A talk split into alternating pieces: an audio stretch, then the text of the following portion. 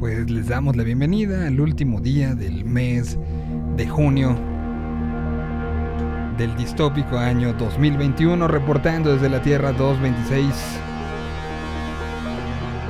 donde se anunció que eh, la Champions League femenil se podrá ver gratis a través de YouTube en unas semanas donde hemos estado eh, con las nuevas incorporaciones de, de proyectos al al quehacer sonoro y al quehacer este, visual y al quehacer de quien tiene más este, seguidores, eh, pues va, va, teniendo más contenidos. Bueno, pues aquí es una gran noticia para incrementar la, la visibilización de ligas como la Champions League. O sea, como la Champions League eh, femenil se podrá ver gratis a través de YouTube. ¿Qué otras cosas hemos tenido como peculiares? Eh, ¿Se acuerdan que quitaron a, la que era la, la eh, jefa absoluta del metro de la Ciudad de México con todo lo que ha pasado? Pues resulta que dicen que, que, que, que ¿para qué vemos para atrás? ¿Para qué? Mejor vemos hacia adelante, ¿no? Ya lo pasado, pasado. Fue lo que aplicó la jefa de gobierno. Insisto, en una realidad distópica y rara como estas, pasan esas cosas, ¿no? Colorado será la sede del All-Star Game y el draft del 2021 de la Major League Baseball. Este partido que junta lo mejor de lo mejor. Y bueno, pues ya se definieron los eh, cuartos de final en la Eurocopa. Eh, que, se, puso muy bueno ayer después de la eliminación del equipo alemán. Y, y la, el último partido de su entrenador como tal, ¿eh? Quedará próximo viernes Suiza contra España a las 11 de la mañana, Bélgica contra Italia a las 2 de la tarde y el sábado 11 de la mañana República Checa Dinamarca y Ucrania contra Inglaterra en punto de las 2 de la tarde. Ya se nos está acabando el euro, está llegando al final.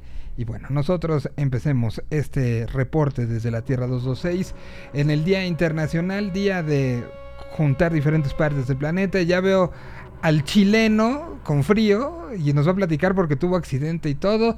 Tenemos un, argentino residente en la Escandón también y a ver con quién más nos vamos encontrando a lo largo de las próximas horas. Así que bienvenidos sean y por lo menos aquí, desde donde estamos nosotros, voltea uno para todos lados y llueve sobre la ciudad. Pero sobre todo, todita, todo, ¿eh? Voy caminando sin saber nada de ti, ni siquiera el agua que rodea mis pies puedo sentir. Lo intento cada vez mejor y no estaré satisfecho hasta olvidarme al fin de ti, como soñé. Tengo tantas cosas que decir que no puedo recordar.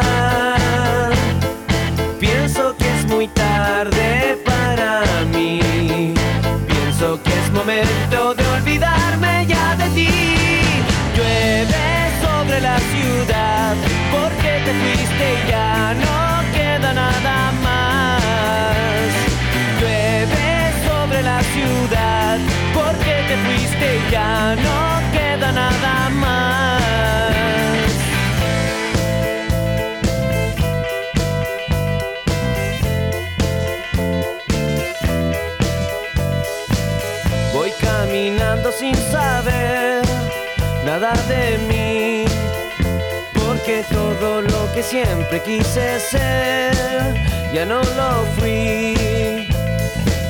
La muerte es mi felicidad, lo sé muy bien. Hoy voy a considerarlo una vez más y más que ayer.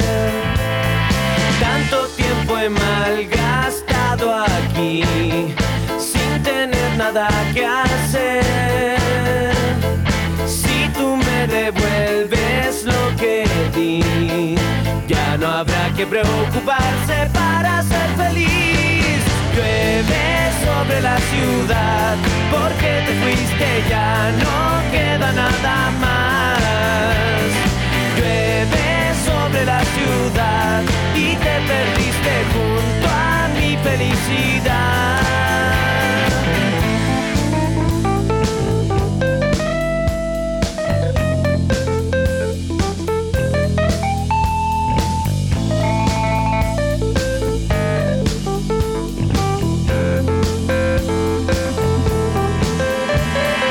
Tengo tantas cosas que decir, tantas que ya me olvidé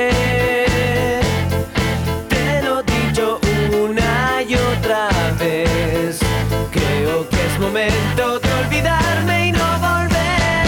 Llueve sobre la ciudad porque te fuiste ya no queda nada más.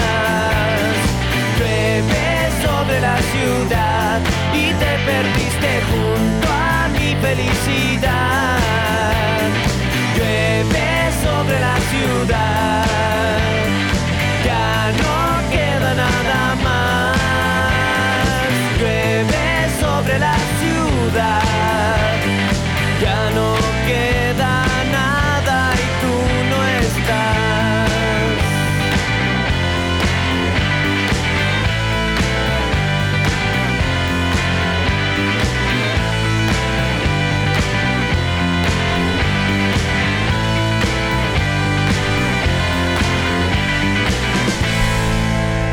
Lo que dice mi aplicación de clima, no nada más va a ser hoy, por lo menos en la Ciudad de México, se espera. Y ahí les van los porcentajes de probabilidades de lluvia para los próximos días, para que estén eh, preparados y listos. Para el día de, hoy es 100%, así. Por el resto de- del día. Por eh, jueves 100%, viernes 100%, sábado 70%, domingo 70%, lunes 70%, martes 70%, miércoles ya bajamos un 60%. O sea, sí se nos dio una semana de, de lluvia, lluvia, lluvia, lluvia, lluvia. Y el que dice lluvia, así, eh, lo saludo con mucho gusto, el señor Enrique Rebora. la playa. ¿Cómo estás, Kike? Bien, ¿y ustedes? Te, te- te tocó esta mañana llu- lluviosa también, ¿no? ¿Qué, qué es lluvia? Es, es lluvia de esa, este, pequeñita, no, no, es tor- no son tormentas, pero es esta lluvia El persistente. famoso chipi chipi. Exactamente, ¿no? ¿Cómo estás? Qué gusto saludarte en este programa. Bien, bien, bien. Acá tomando unos matecitos, haciéndole honor al clima. Muy bueno, bien. yo tomo mate todos los días, pero igual, no importa. Todo el día, todo el tiempo. o sea, e- e- e- ese fanatismo a la yerba es, este, es notable. Es, es una cuestión implícita en el, en el ADN del argentino. Lo Los sé. chilenos también toman mucho mate, ojo. ¿Sí? A, Javier dan más no- al pisco. A Javier nunca lo he visto tomar mate y lo saludo con muchísimo gusto. Javier desde Santiago de Chile. ¿Cómo estás? Qué, qué gusto verte bien. Tengo que decirlo. Nos enteramos este, de por, el, por el grupo que tenemos que tuviste un accidente. ¿Todo bien? Sí, ya, ya todo bien, ya todo andando, entre comillas. Todavía no, puedo salir de la casa porque sigo eh, inmovilizado de pierna y de brazo. Tengo una pequeña fractura de clavícula y fractura del el pie derecho. Así que, eh, pero bien, es parte de andar en moto. Es cosas que pasan andando en moto. Cuando hay un eh, vehículo que hizo una, hizo una maniobra no indicada, se dio una vuelta en U casi arriba mío, así que tuve que saltar de la moto y para evitar el- la colisión, pero, pero bien al lado de lo que podría haber sido. Los accidentes de moto son bastante más Mm, eh, sí. peligrosos de lo que me pasó. Bueno, qué bueno que estés bien. Y, y- y cómo, a ver, creo que ese es un tema, este programa y sobre todo el de los miércoles, eh, se usa mucho para hacer las comparativas de, de cosas que son como muy normales para todos, pero que se tratan diferente en los países. En el, en el caso de, de- de allá, ¿qué tan fuertes son las reglas para proteger a eh, peatones, ciclistas y motociclistas? O sea, eh, las reglas del tránsito, básicamente. Ah, po- por eso, ¿cómo, son? Porque aquí, aquí el, el- el- automovilista tiene la razón siempre, lamentablemente, y se, se- hay mucha gente luchando porque eso cambie. Pero a veces le echan la culpa al, ciclista que quedó abajo de las llantas del coche porque estaba ahí, ¿no? O sea, eh, es, una situación cultural, es una situación de, de los reglamentos con una, un cierto tiempo este, que se han, que se han este, implementado. Entonces, por eso, ¿cómo es esa, esa parte de la, la cultura del ciclista, eh, del motociclista en, eh, allá en Chile? El, el tema de los ciclistas en los últimos años se ha ido perfeccionando y han desarrollado ciclovías eh, en, muchas, en muchas calles, Ujú. eh, quitándole una pista a los automóviles y todo eso, así que en ese sentido ha ido bastante mejor. Ahora, lamentablemente los ciclistas eh, eh, ocupan la pista de las ciclovías, las veredas, ocupan cualquier cosa y andan en contra del tránsito y todo, entonces es más complejo. En el caso mío específicamente, y como lo que está pasando yo creo que en casi todas partes del mundo, es que hoy día tú sales de tu casa y ya vives un reality de cámaras que están cámaras en todas partes. Entonces, desde que te subes al ascensor hay una cámara, te bajas en el subterráneo una cámara, sales a una calle y está lleno de cámaras. Entonces, por suerte, las cámaras hoy día registran los accidentes y sirven de respaldo para cubrir realmente quién es el culpable de, de los accidentes que están pasando pero claramente los ciclistas, los peatones y las motos llevan la, peor parte en un accidente porque no tienen la carrocería. Pero allá, bueno, allá creo que un momento hablamos de, de ahí una persona de, que era un ex rostro de MTV que trabaja también ahí. Eh, sí, Arturo Hernández. Arturo Hernández de los supercívicos ahora. Exacto. Entonces él, de hecho, yo creo que ha contribuido mucho a la ayuda de México, de que se respeten esa, las vías exclusivas para los ciclistas y todo eso. Ahora, eh, no sé Lo voy a buscar para invitarlo a, platicar un día, que, además creo que estaría bueno platicarlo en los miércoles, que son como esta visión de diferentes partes del mundo, como para platicar eh, eh, ¿qué, tan bien o qué tan mal estamos en, en cultura cívica en México, porque eh, eh, siempre, siempre se dice, y me, me, parece que, que, platicándolo con Kike en su momento y con, contigo, siempre acabamos diciendo, y es muy latinoamericano este, este tema, pero siempre acabamos diciendo, no, pues yo soy el peor, los más jodidos somos nosotros. Entonces lo decimos los mexicanos, pero hablas con un chileno y te dicen, no, lo más jodido está en Chile. Y te hablas con un argentino y te dicen, no, hold my beer, ¿no? O sea, este. E-, entonces, para ver realmente dónde estamos todos, creo que sería un buen ejercicio platicar con alguien que se ha especializado tanto como Arturo y que lo ha hecho muy bien con este, este tema de los supercívicos, a ver cómo, cómo nos platica, porque también el clásico de es que nadie maneja tan gacho como, y entonces ahí cada quien pone su ciudad, ¿no? O sea, eh, vas a, a Guadalajara y te dicen, no, aquí es donde realmente se maneja feo vas a Buenos Aires y te dicen, no, aquí realmente se maneja feo. Vas a Santiago y te dicen, no, aquí realmente, o sea, ¿por qué nos ponemos siempre como lo peor? ¿No? En vez de decir, no, aquí se maneja chingón. No, no, aquí se maneja feo. referencias que tenemos de cada, de cada lugar, pero... Pero a ver, tú, tú que has vivido en Buenos Aires y has vivido en, en Ciudad de México, ¿dónde está peor? O sea, ¿dónde es más estresante manejar? Yo creo que en Ciudad de México, pero tiene que entenderse el, por qué. Hay un, una cuestión muy básica desde mi punto de vista, por lo menos en Ciudad de México, no lo sé en otras ciudades del país, eh, porque no lo he averiguado, pero en la Ciudad de México sacar una licencia de conducir es el trámite más sencillo que existe. sí. O sea, no, no te toman un examen. No no te dan una referencia. No hay examen oral ni examen ni, práctico. Eh, Se llama fe en el ciudadano. De entrada, ese es el, primer punto. La gente sale a manejar con el, con primer auto comprado sin haber tomado clases de conducción porque ni siquiera te, piden para darte la licencia el hecho de que hayas dado un examen en una escuela de conducir. Sí, no, no, no. si lo quieres tomar es porque, porque tú dijiste, órale, me lo he hecho. Pero no es, no es una obligación, vamos. No, no, no. De hecho, no, es obligación ni nada. En la ciudad de Buenos Aires, de donde no soy eh, originario, pero lo sé, eh, el examen de conducir es uno de los exámenes más difíciles que, existen. O sea, pues, conozco gente que lo dio hasta cuatro veces. ¿En serio? Sí. Ok. ¿Y, en Chile? O sea, eso, eso, no, eso no justifica que todos se sienten fitipaldis en Argentina y que cuando, cuando manejas en, en, la carretera van a 150 o 160 por hora tirándote luces para que te corras cuando en realidad ya vas sobrepasando la máxima.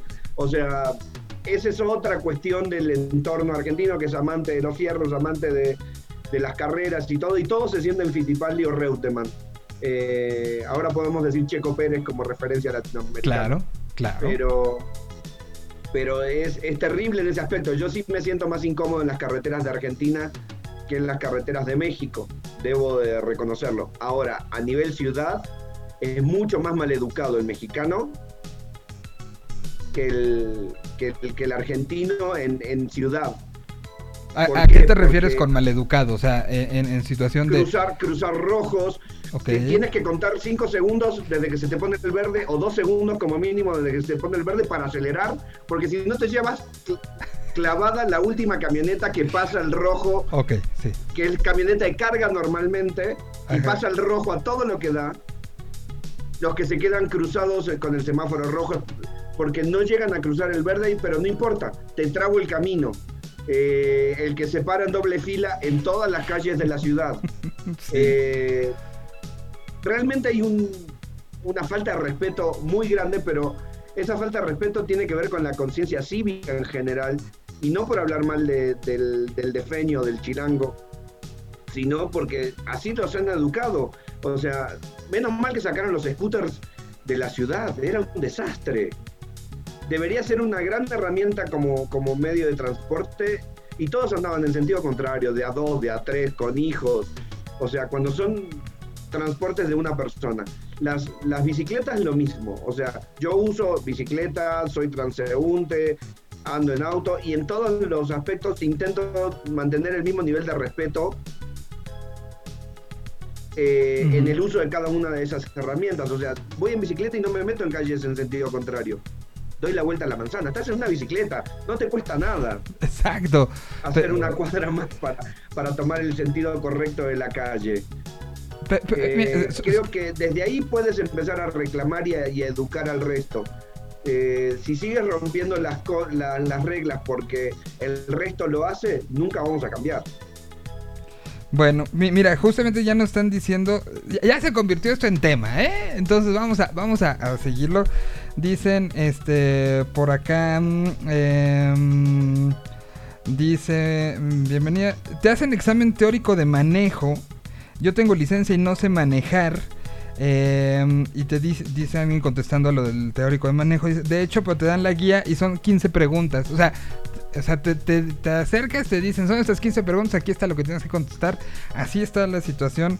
Eh, pues cuéntenos un poquito a través del chat, ya lo estoy leyendo, de cómo les ha ido a ustedes, si manejan, no manejan, si creen que la peor ciudad para manejar o vivir, como dice Quique, pues es, es eh, la propia. Del mundo no, ojo, no. No, no, del mundo no, no, Porque pe- las pe- de pe- Oriente- pero- pero- de Oriente nos ganan por mucho. Tailandia, la India. No sé, no eh, conozco, pero, pero me, me han No, dicho que pero sí. ya con solo ver las películas nos dimos cuenta. Italia, sin ir más lejos. El famoso video de los italianos y los mexicanos manejando.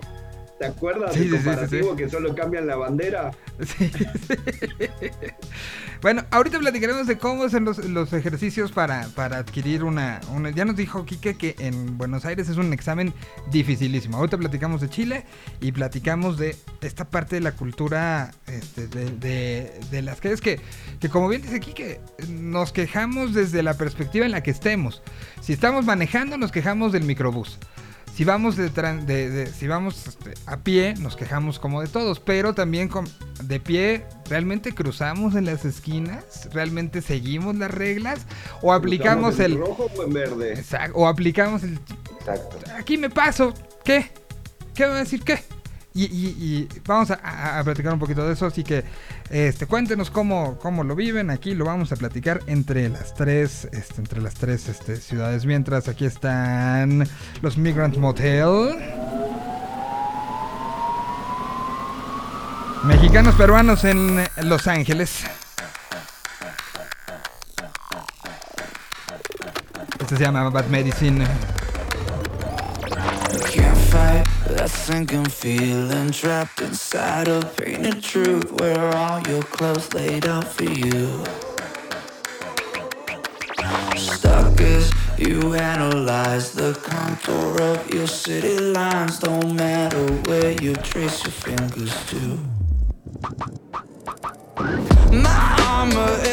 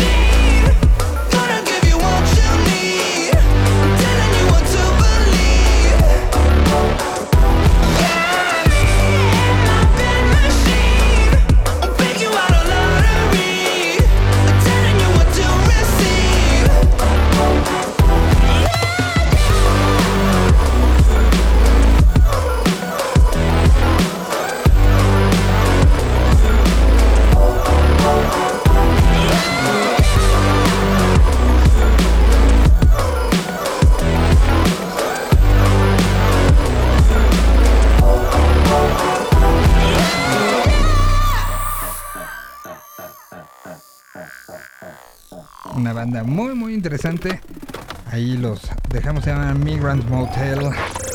Por si los empiezan a ubicar, ahí están. Bueno, cuéntanos cómo es la cosa allá en Chile. ¿Qué tan difícil es tener la licencia? Aquí ya empezamos a decir que, que es este, más fácil ir a, a sacarte este a sacarte pues, pues cualquier cosa, ¿no? O creo que es más fácil que la, la de para votar, que esa sí tiene un proceso un poco más largo, ¿no? Es más fácil que sacarle Ecobici. Es, es cierto, cierto. O sea, la, la Ecobici tienes que hacer un depósito y estar unos días. Esta, eh, si, si tienes suerte, o sea, no. sí la pagas, pero el trámite es literal muy sencillo. O sea, yo Sí. tenía amigos argentinos que como usaban la licencia sin saber manejar como identificación. Sí, claro. de. Como, como acá nos dicen, ¿no? Este, Itzel Román dice, yo no tengo licencia y no sé manejar. Dice, em, yo aún no sé manejar y ni creo poder aprender. Nah, sí se aprende. Mira, Eso está fácil. Es, es el, el- el tema creo que es, de repente nos da, y, y lo entiendo, nos da miedo, ¿no? Otra me va a pegar, este güey se me va a aventar, me la van a aventar. Pues si te la avientan ya ni modo, ¿no? No, Tampoco es que se vayan a bajar del coche y levantar tu coche y quitarlo, ¿no? No, y, si, y si pegas, llevas seguro, así que al fin de cuentas, mientras no generes un, un daño más que el material, no pasa nada, es un susto. Eh, dicen, nadie se sabe el reglamento y hoy en día, dice mi, mi, eh, mi rey ya, eh, hoy en día a los nuevos que sacan su licencia les dan una embarradita del reglamento. Em, dicen por acá, lo, eso sí, la práctica es lo que hace que no, no, no se te vaya, pero dice, eso sí, lo primero es aprender a que no se te apague el carro. Ciertamente, ciertamente, clutch, el, clutch y el dominio del mismo y la sensibilidad del mismo hacen la diferencia de todo, ¿no? Em, dicen, la calzada de Zaragoza en la temporada de lluvia es el peor escenario que me ha tocado vivir. Sin una superior, sí. Y aprender a manejar ahí. Qué terror, ¿no? O sea, imagínate, Javier, tú, tú sí ubicas Zaragoza, ¿no? ¿Quique? Sí. Sí, claro. Zaragoza es la, la, carrete- la, la calle que te lleva desde, digamos, el Foro Sol hacia la salida a Puebla. ¿No? Es una calle Es ancha, larga, eh, pero llena de hoyos. Va- vas paralelo al metro. El metro está circulando junto de ti. eh, y es una de esas avenidas anchas que tiene muchos carriles, luego un camellón, un camellón este, que, que a veces es utilizado como, si así hay mucho tráfico, hay quien se sube por el camellón para irse a los a, a- a la lateral y luego la lateral que también es bastante amplia, o sea, sí creo que de, punto a punto es una de las avenidas más grandes de México porque tiene en medio el, el metro, ¿no? Pero es así. Y llena de hoyos y llena de camiones. Todo mundo sale de la ciudad hacia, hacia el sureste por ahí. Entonces es una, una de esos lugares este, temibles. Bueno, hay muchos comentarios, se los sigo leyendo. Pero bueno, ¿cómo es en Chile? En Chile, ¿qué te piden para darte la licencia? Aquí, en Chile eh, es más complejo. Ahora hay hace tres años empezaron con una ley que te obliga sí o sí a hacer un curso de manejo por una agencia que esté reconocida por el Estado y te obligan a hacerlo antes de antes de poder dar el examen que se da en los municipios, en lo que sea, serían la eh, no sé cómo se llaman allá eh, las municipalidades, la, Sí, municipios también o alcaldías. Ah, ya, las alcaldías, claro. Eh, si tú quieres dar el examen, tienes que pasar por el curso antes, el de manejo. Te obligan a hacerlo sí o sí. Eh, la- son preguntas también y hay un, hay un examen práctico, hay un examen teórico y además hay un examen psicotécnico que te hacen pasar por eh, unas maquinitas que tienes que ir apuntándole para ver la coordinación que vas a tener en el momento de manejar. Eh, además te hacen examen de vista, eh, examen de, de audición. Eh, si pasas todo eso, ahí te dan el examen. Y igual como dice también Quique, yo también tengo, con- conozco personas que lo han dado dos, tres veces también sin ningún problema para que se lo aprueben. Para sacar el carnet de motocicleta es aún más difícil porque te exigen tener eh, la licencia de, cuarto medio, o sea, de haber terminado el bachillerato. Sin la licencia de bachillerato no puedes sacar la licencia de, manejo de motocicleta. Así que lo, lo hacen más complejo aún. Eh, no es fácil en ese sentido y también en el caso de motocicleta también te hacen un, un examen práctico. Ahora, retomando un poco lo que habían conversado hace un tiempo y yo tengo la, no sé si le puedo decir suerte, de haber manejado vehículos en Argentina, en Buenos Aires, en eh, Santiago, en España, en México, y de los lugares más difíciles de manejo que me ha tocado manejar es, eh, es Ciudad de México más que nada por la cantidad de vehículos. Yo creo que son demasiados vehículos. Eh, el hecho de que de repente un día viernes, no en pandemia claramente, eh, tiene hasta la una de la mañana una cantidad de vehículos que pareciera que fuera un día hábil eh, a las 3 de la tarde. Está lleno de vehículos en la noche y todos los días. Entonces también en ese sentido en Ciudad de México es mucho, mucho, mucho la cantidad de vehículos. Ahora yo creo que eso también afecta, eh, en el caso de México, a que no hayan tantas motocicletas. No, ¿cómo no? Ahorita estamos plagados, ¿eh? Sí, es... Perfecto. es- Yo, yo me quedé con la, con la imagen de yo no voy a, hacer- a México hace unos años ya y, y siempre me extrañaba que no hubieran tantas motocicletas como hay en otras partes, en Latinoamérica y cosas así. Y también respaldo también lo que dice Kike, que ni hablar de Oriente. Oriente están vueltos locos. Eh, Las bicicletas, las motos y todo, y los vehículos es una cosa ver esos videos que muestran de repente las esquinas más complejas eh, y es realmente una locura. Sí, y, y- que creo que lo que tenemos en común es que en todos lados se aplica el que los demás sigan las reglas, yo no, ¿no? Y entonces eso lo potencializas a los millones y entonces todo mundo tiene este pensamiento de, ok, que el de juntos sea el que respete, el que no se pase el alto, pero yo sí me lo voy a pasar porque, porque yo lo necesito. Y entonces ese yo lo multiplicas. Excepto si vas a Estados Unidos. Exacto, sí, excepto- porque le tienes miedo a, los polis grandotes, este, ¿no? O sea, pe- pe- o sea, ciertamente... Ahí se portan todos bien. ahí se porta todo el mundo bien. Bueno, no todos, ¿eh? Conozco también Bueno, conozco algunos que sí, sí, sí, tenemos que, amigos que no, pero que, que han che- que han chocado en el estacionamiento del hotel y cosas así, ¿no? Este, pero no, no, sé, no, no, no, no hablaremos tengo el de conocimiento del. No, Creo que hasta video hay. Pero. este. Pero. em, pero bueno, en general sí, sí, sí sucede esta, esta situación de, el que lo, lo tome el otro, ¿no? Yo, yo me deslindo del asunto.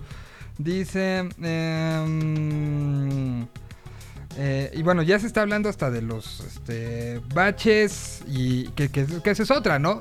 Te enseñan a manejar, pero te enseñan a manejar en condiciones ideales. Sin lluvia, sin tráfico, siguiendo las reglas.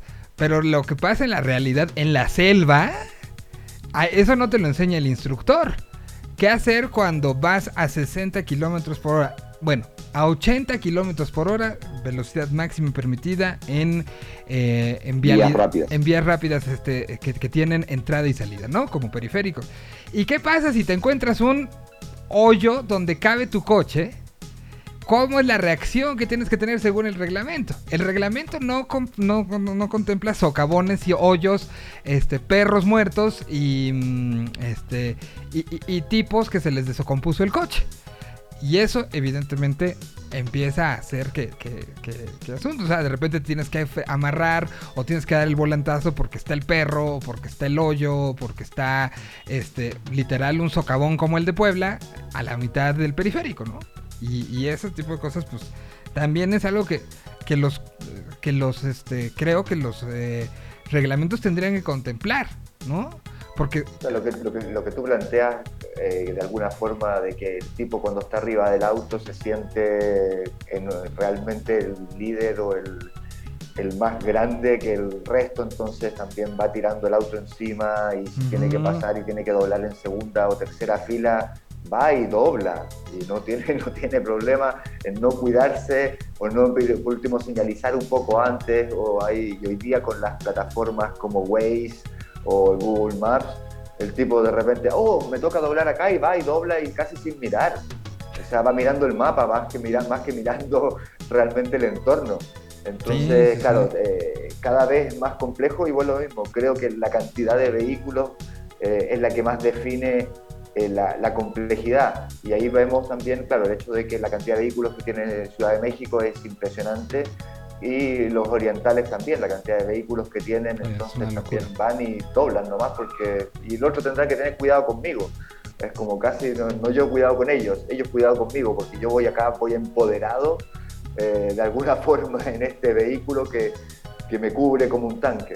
Y, y hay que entender que hay que pensar. Es otro, otro de los grandes ejemplos donde hay que pensar colectivamente, ¿no? O sea, piensa, si yo llego tarde, no quiero llegar tarde, pero también no puedo porque tengo que tener el, el que hacer que el de junto llegue tarde. O, ¿no? O sea, creo que si ya llegues- saliste tarde y vas a llegar tarde. Pues no es culpa del de adelante, porque siempre es, quítate imbécil. Es así de, quítate imbécil, no ves que voy a llegar. El que salió tarde fuiste tú, güey. ¿No? O sea, eh, eh, eh, es el, punto y le tratábamos de echar la culpa a los demás y, se acaba convirtiendo en justamente eso, el resultante de, de- una situación. Hoy empezamos platicando esto porque uno de los miembros de los miércoles de este programa, pues un coche le pasó por encima, dándose vuelta de una manera donde ni, lo, ni se fijó que estaba una moto junto de él, ¿no? Y, eh, por eso empezó a salir todo esto. Dicen, para quien tenga que sacar su licencia, nos comparte Yadi. Dice, yo saqué la licencia en menos de dos horas. Solo saqué mi cita y me hicieron examen teórico que aparte es de opción múltiple. Entonces, pues también es como de A, A, B, A, A, B, A, A, B, A, A, A. Y así ya. ¿No? O sea, este...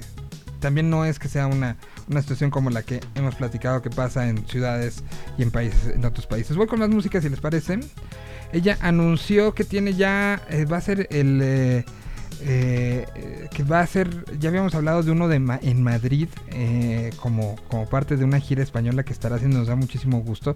Y en las últimas horas Brati anunció que iba a estar haciendo ahora un, un show más en esta pues especie de gira este española y eh, anunció que se agregaban, esperen que estoy abriendo la, el, el posteo, donde anunció que se agregaba el Sonorama Rivera, eh, que ahora será en Ibiza, donde estará compartiendo con eh, personajes como este, La Habitación Roja, eh, Los Secretos, estará Marwan, Los Niños Mutantes, estará Pinampon, eh, Raiden, Shinova, Sino- Sin- Sidoní, We Are Not DJs, eh, Del Aporte, Comandante Twin, eh, Billy Flamingos y aparece un artista sorpresa por ahí anunciado en este sonorama que va a Ibiza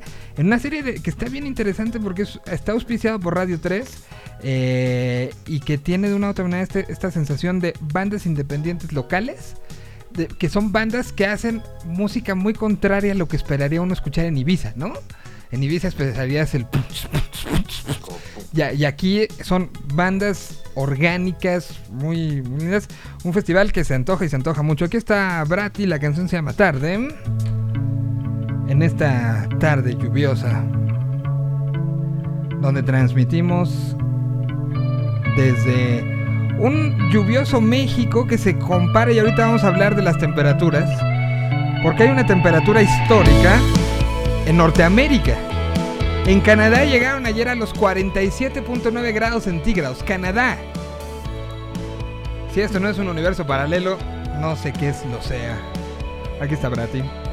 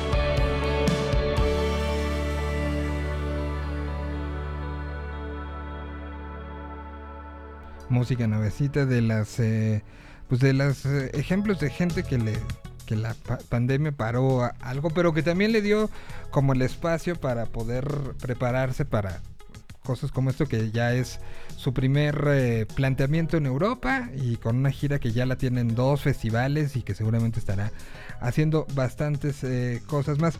Voy a aprovechar rápido, Javier, me mandaste algo de una banda, este, una banda chilena, ¿no?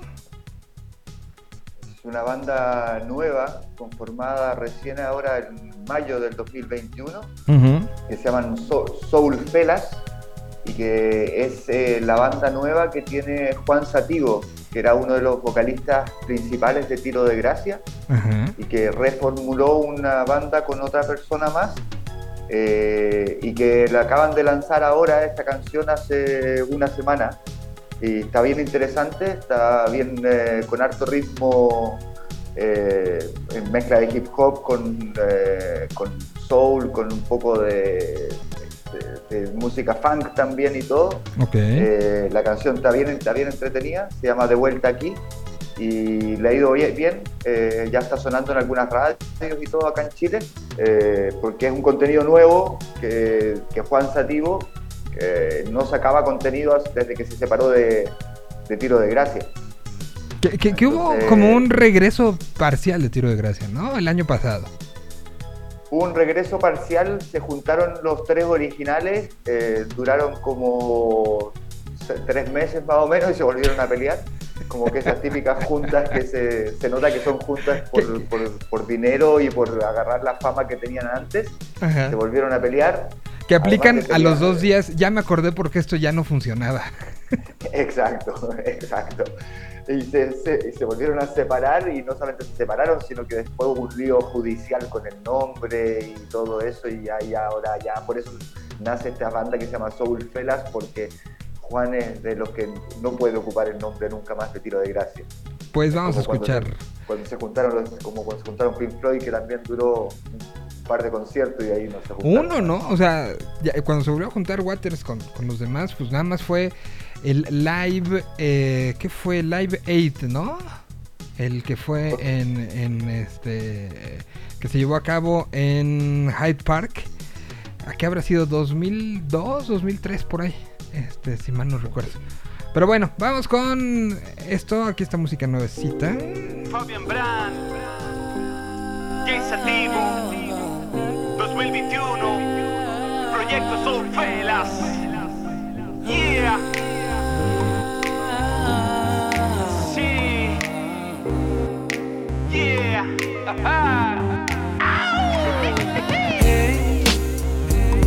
¿Cuántas veces hemos compartido? Hey, la libertad supera mis sentidos. Juego nada está perdido. De todo esto sacar mejor partido y no, no puede ser así.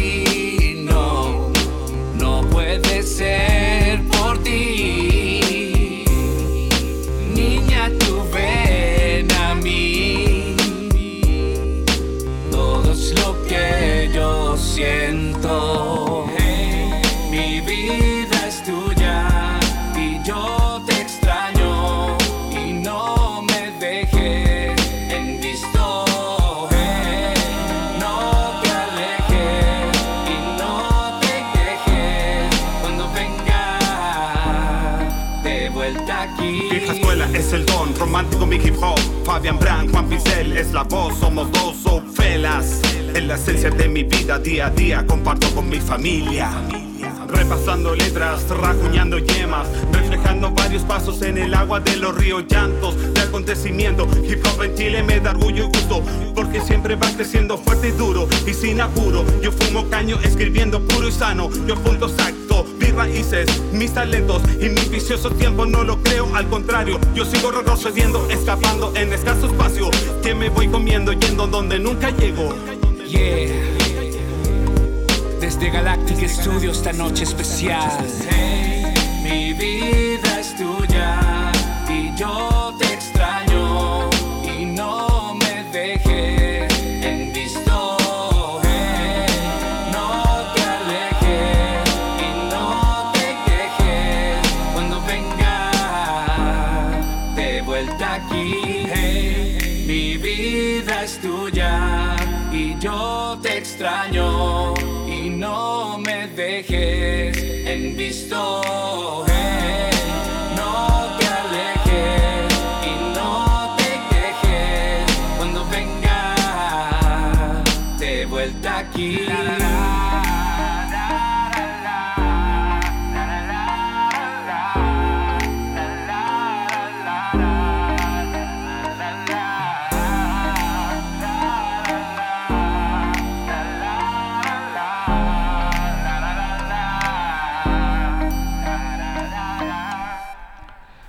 tuvo que decirlo de tiro de gracia, ¿no? O sea, sí, no se aguantó.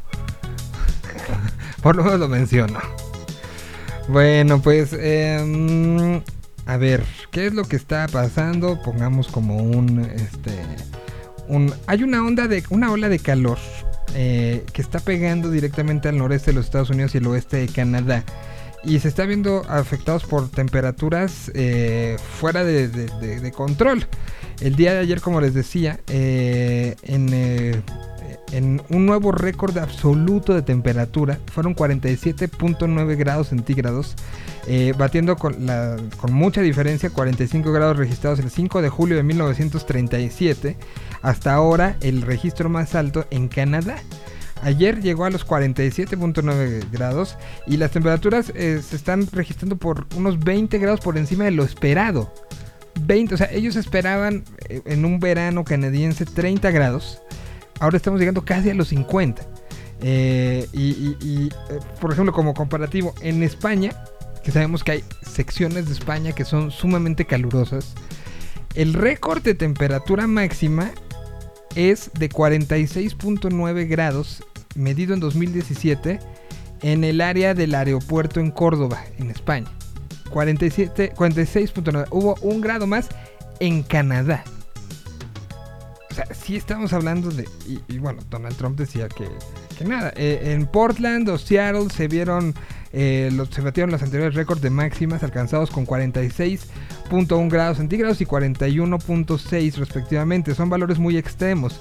En Vancouver, eh, como les decíamos, ah, llegó a este 47.9 y... mm, y esto viene a, a- la alza, son ondas de calor que se están viendo reflejadas.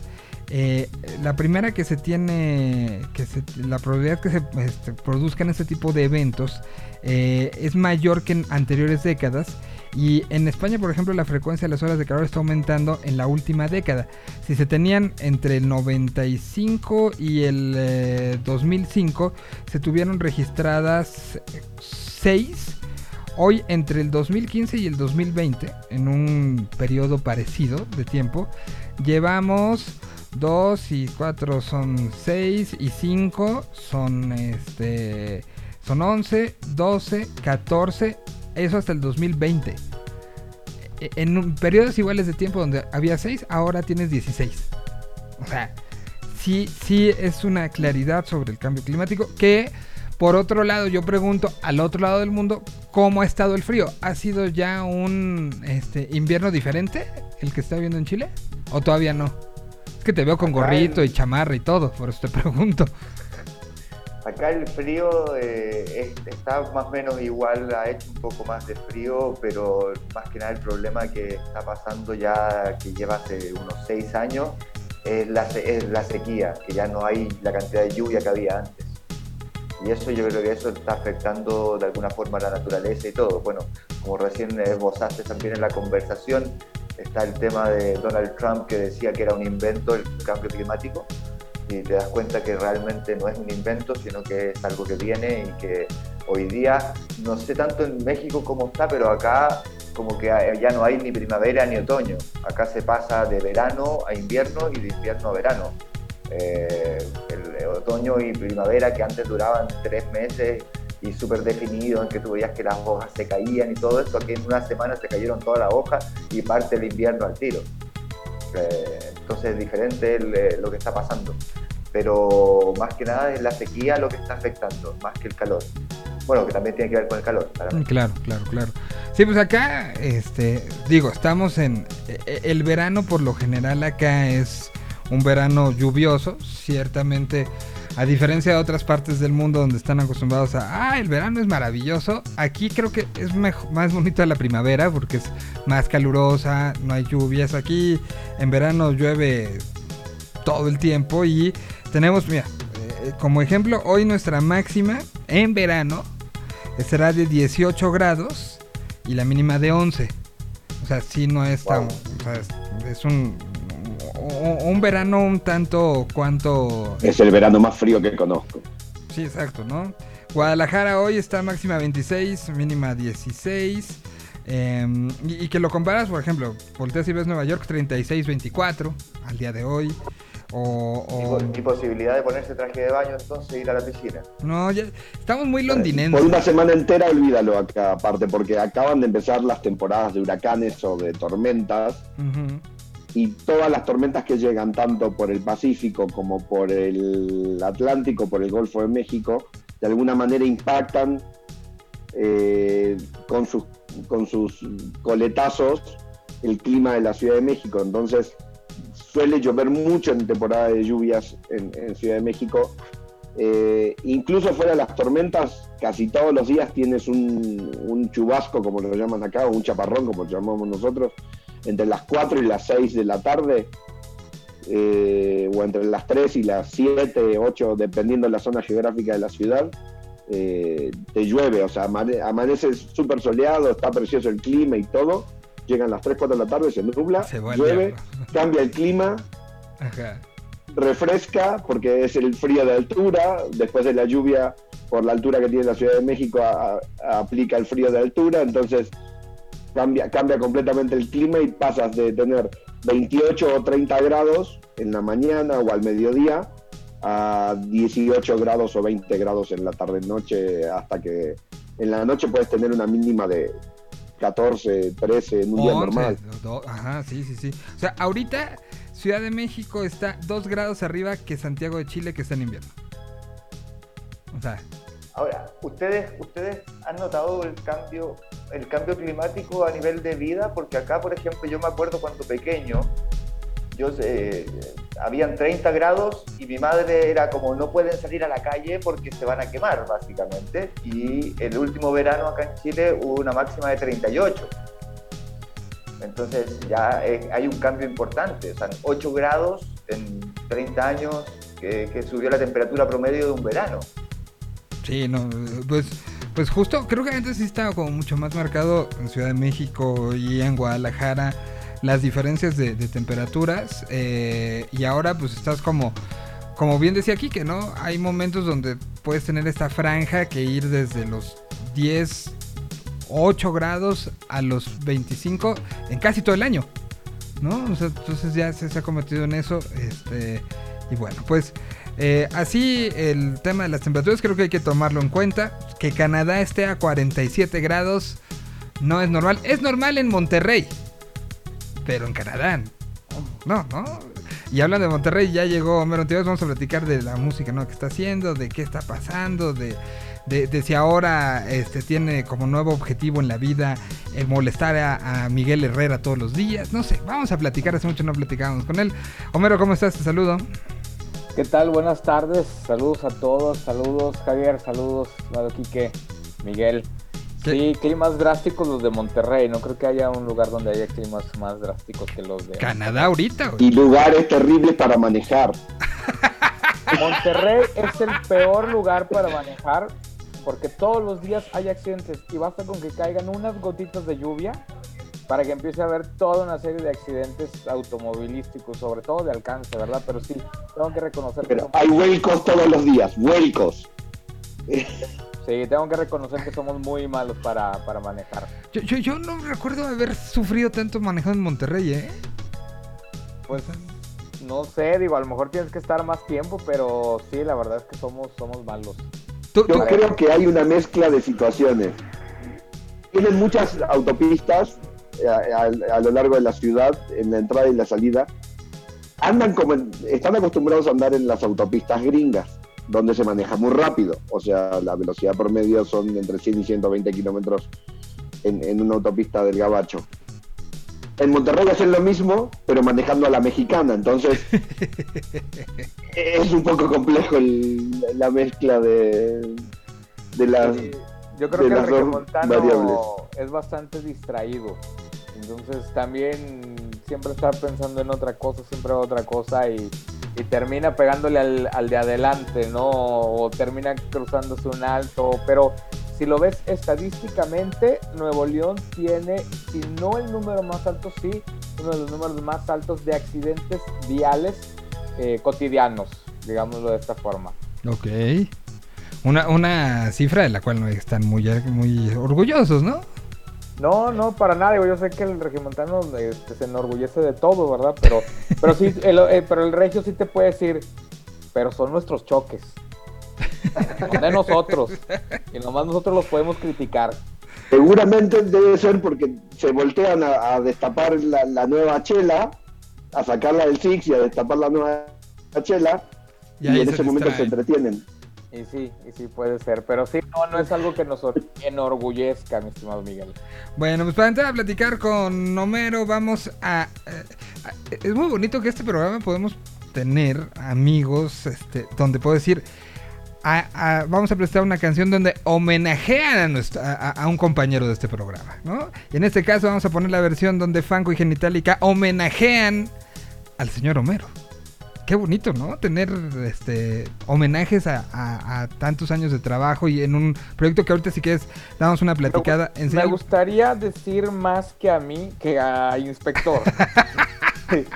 Este, ¿Por- por- por el título de la canción o porque por- ahorita que la presentes y todo se puede, se puede prestar a malas interpretaciones. Entonces, preferiría este, decir que homenajean a inspector. Me conoces muy bien, güey. Me conoces muy bien. de- sí, sí, claro, claro. pues, tantos años, casi 20 años de conocernos, como no, Pues- no lo voy a saber? Entonces, este, sí, homenaje al inspector, mis eh, amigos, hermanos de Panco y Genitalica. Pues aquí está eh, parte del homenaje que pueden escuchar una plática muy grande que tuvimos este con, con el padrino, miembro fundador de Inspector, junto con el joven aquí presente, hablando de este aniversario y de cómo están festejando semana a semana, sacando canciones icónicas de la banda en voz este, e instrumentos de otras bandas, como el caso ahora de Fanco y Genitalica, donde presentamos, como bien decía Homero, una canción sin alusiones personales. Aquí está Cara de Chango.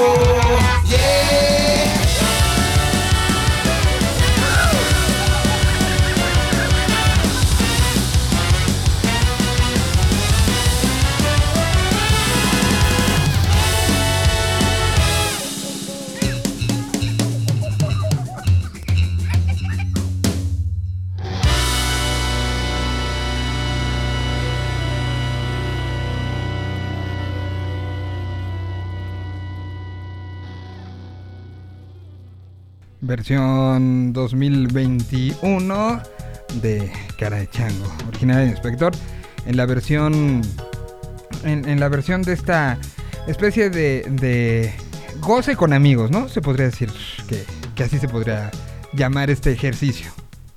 Sí, un homenaje, digamos, a, a la trayectoria de inspector eh, de estos 25 años, que igual la idea fundamental pues también celebrarlo con un disco nuevo, ¿no? Que por ahí estemos preparando música nueva. Es decir, que nosotros lo celebremos de alguna manera, no, no solamente con, con los invitados, ¿no? Pero Ujú. pues contentos de que todos estos músicos se hayan sumado a, a, a este proyecto.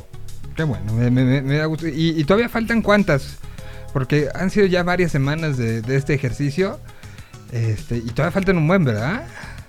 Pues tengo entendido que son, o sea, iban a ser los últimos seis meses, es decir, hasta diciembre. No, Van a pues, estar saliendo por ahí una canción por cada semana, este, hasta diciembre. ¿Tú ya oíste todas? Mm, No, ¿Cuántas? cuántas? realmente no. Yo las voy oyendo así como van saliendo. ¿En serio no las oyes antes de que salgan? No, sí, sí he escuchado algunas por ahí. Yo creo que la mitad más o menos las tengo escuchadas. Pues es que ha de ser muy Este- bonito tener un homenaje tan claro, ¿no?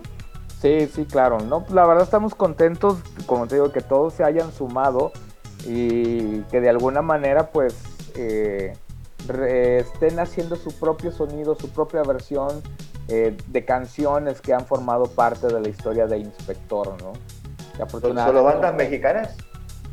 No, no, no. De hecho, los primeros que salieron es una banda de Estados Unidos que se llama Western Standard Orchestra. Es una de las bandas más importantes de ska ahorita en el mundo. Y luego salieron unos italianos que se llaman The Magnetics. Y luego salieron unos rusos que se llaman Lollipop. Entonces realmente va de todos, de todos lados, ¿no? Va a haber este.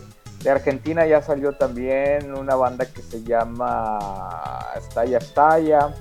Salieron de México, de Guatemala, de Italia, de Rusia, de Estados Unidos. Entonces, este, de Alemania habrá también. Entonces es como de, de muchas partes del mundo. Muy bien, pues eh, esto ya está pasando y, y después me imagino que sacarán algo donde vengan todas, ¿no? O sea, para los muy, muy fans. Se está pensando como un disco doble. Ok. que sea un disco doble, ya me imagino que en el momento en el que salgan todas las canciones que restan por salir, eh, pues se vaya a presentar un disco doble con todas estas versiones para la gente que lo quiera tener, pues que, que se pueda hacer de él, ¿no? Oye, ahorita una parte nosotros estamos muy metidos en hacer música nueva, en estar haciendo música nueva, que lo más importante es comenzar el próximo año y sobre todo el regreso a los escenarios, a las giras y todo eso, hacerlo con música nueva, ¿no? Al final que el confinamiento nos haya dado para eso, para hacer música nueva, ¿no? Ustedes al final son una una banda que, que ha tenido de, de una u otra manera la suerte de en este proceso ser de las bandas que más han tocado, ¿no? O sea, sí, sí, de una u otra manera ha- ha- han tenido como esta posibilidad de hacer, hicieron autoconcierto, ¿no? Hicimos un Hicieron... autoconcierto en Guadalajara. Ajá. Eh, los streamings, digamos que hubo, los principales los hicimos. que fue con Stream Time y que fue otro con Sal Estelar, que fueron pues como la- las dos empresas que más streaming estuvieron haciendo. Con ellos dos hicimos. También tuvimos uno que hicimos por nuestra cuenta en, el, en noviembre, que fue el aniversario del inspector. Y acabamos de tocar ahora presencial en, En la Arena Monterrey, ¿no? Y en octubre del año pasado tuvimos un concierto presencial en California. Ok. Y me imagino que también ya estarán planteando, por ahí había leído, ya están planteando como gira para... Ahorita el Gran Silencio está en Estados Unidos haciendo gira. Me imagino Sí. que ustedes ya lo estarán también este, viendo como posibilidad, ¿no? Sí, de hecho ahora en septiembre, para ser específicos, el 24 de septiembre iniciamos una gira por Estados Unidos. Ahorita están cerradas 16 fechas ya para llevarse a cabo. Este, se van a ir sumando más, pero probablemente el fin de año lo estemos pasando haciendo gira en Estados Unidos Y también con algunas fechas acá en México. Ya está anunciado, por ejemplo, el 4 de septiembre vamos a Aguascalientes. Ok. Vamos a tocar en Aguascalientes. Entonces poco a poco se van, se van armando y se van reabriendo las fechas.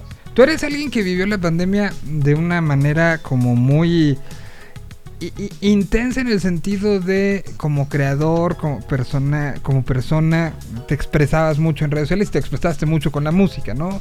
Un disco específicamente de pandemia, eh, pe- pero también había una preocupación, un, un seguimiento, un este, un, un análisis muy profundo en casa de qué hacer y qué no hacer.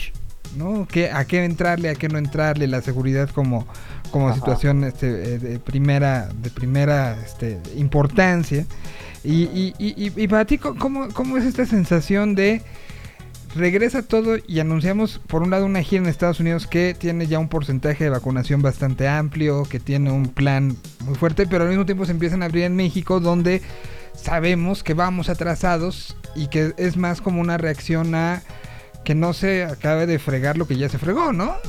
Este, entonces, ¿tú, ¿tú cómo te sientes en ese sentido? Porque, porque sé que todos los que estamos involucrados de una u otra manera tenemos como esa esas ganas, pero al mismo tiempo ese, ay, pero no sé si estamos listos. Y pasó un poco con el anuncio de Pal Norte.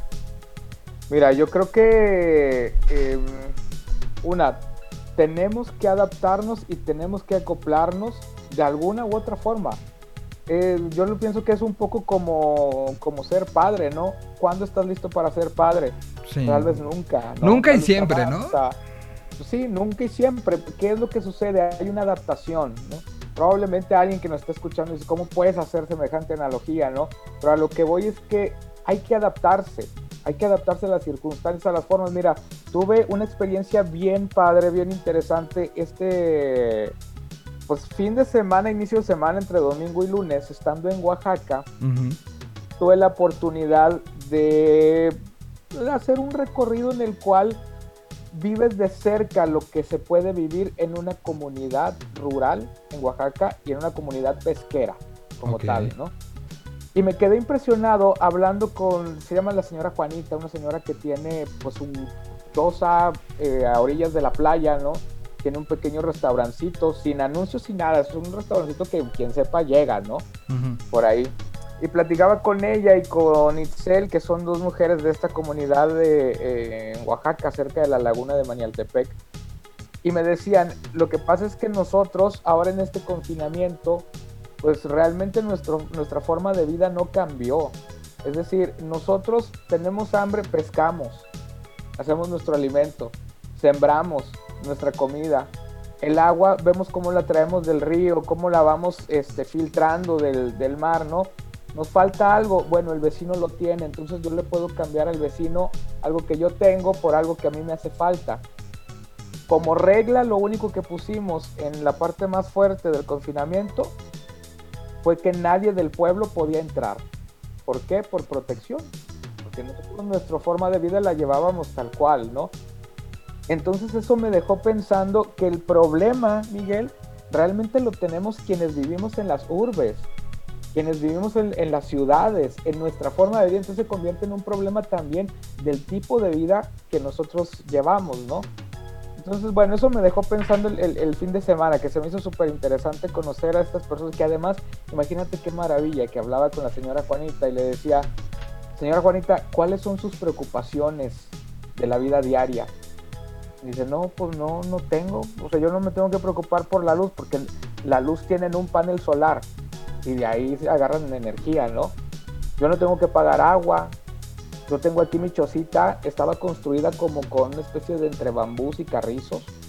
Literalmente el suelo era la arena, tal cual, pero decía, yo no tengo ninguna preocupación. Mi única preocupación es si va a venir un grupo grande de gente que me alcance para darles alimento a todos. Pero fuera de ahí no tengo ninguna preocupación.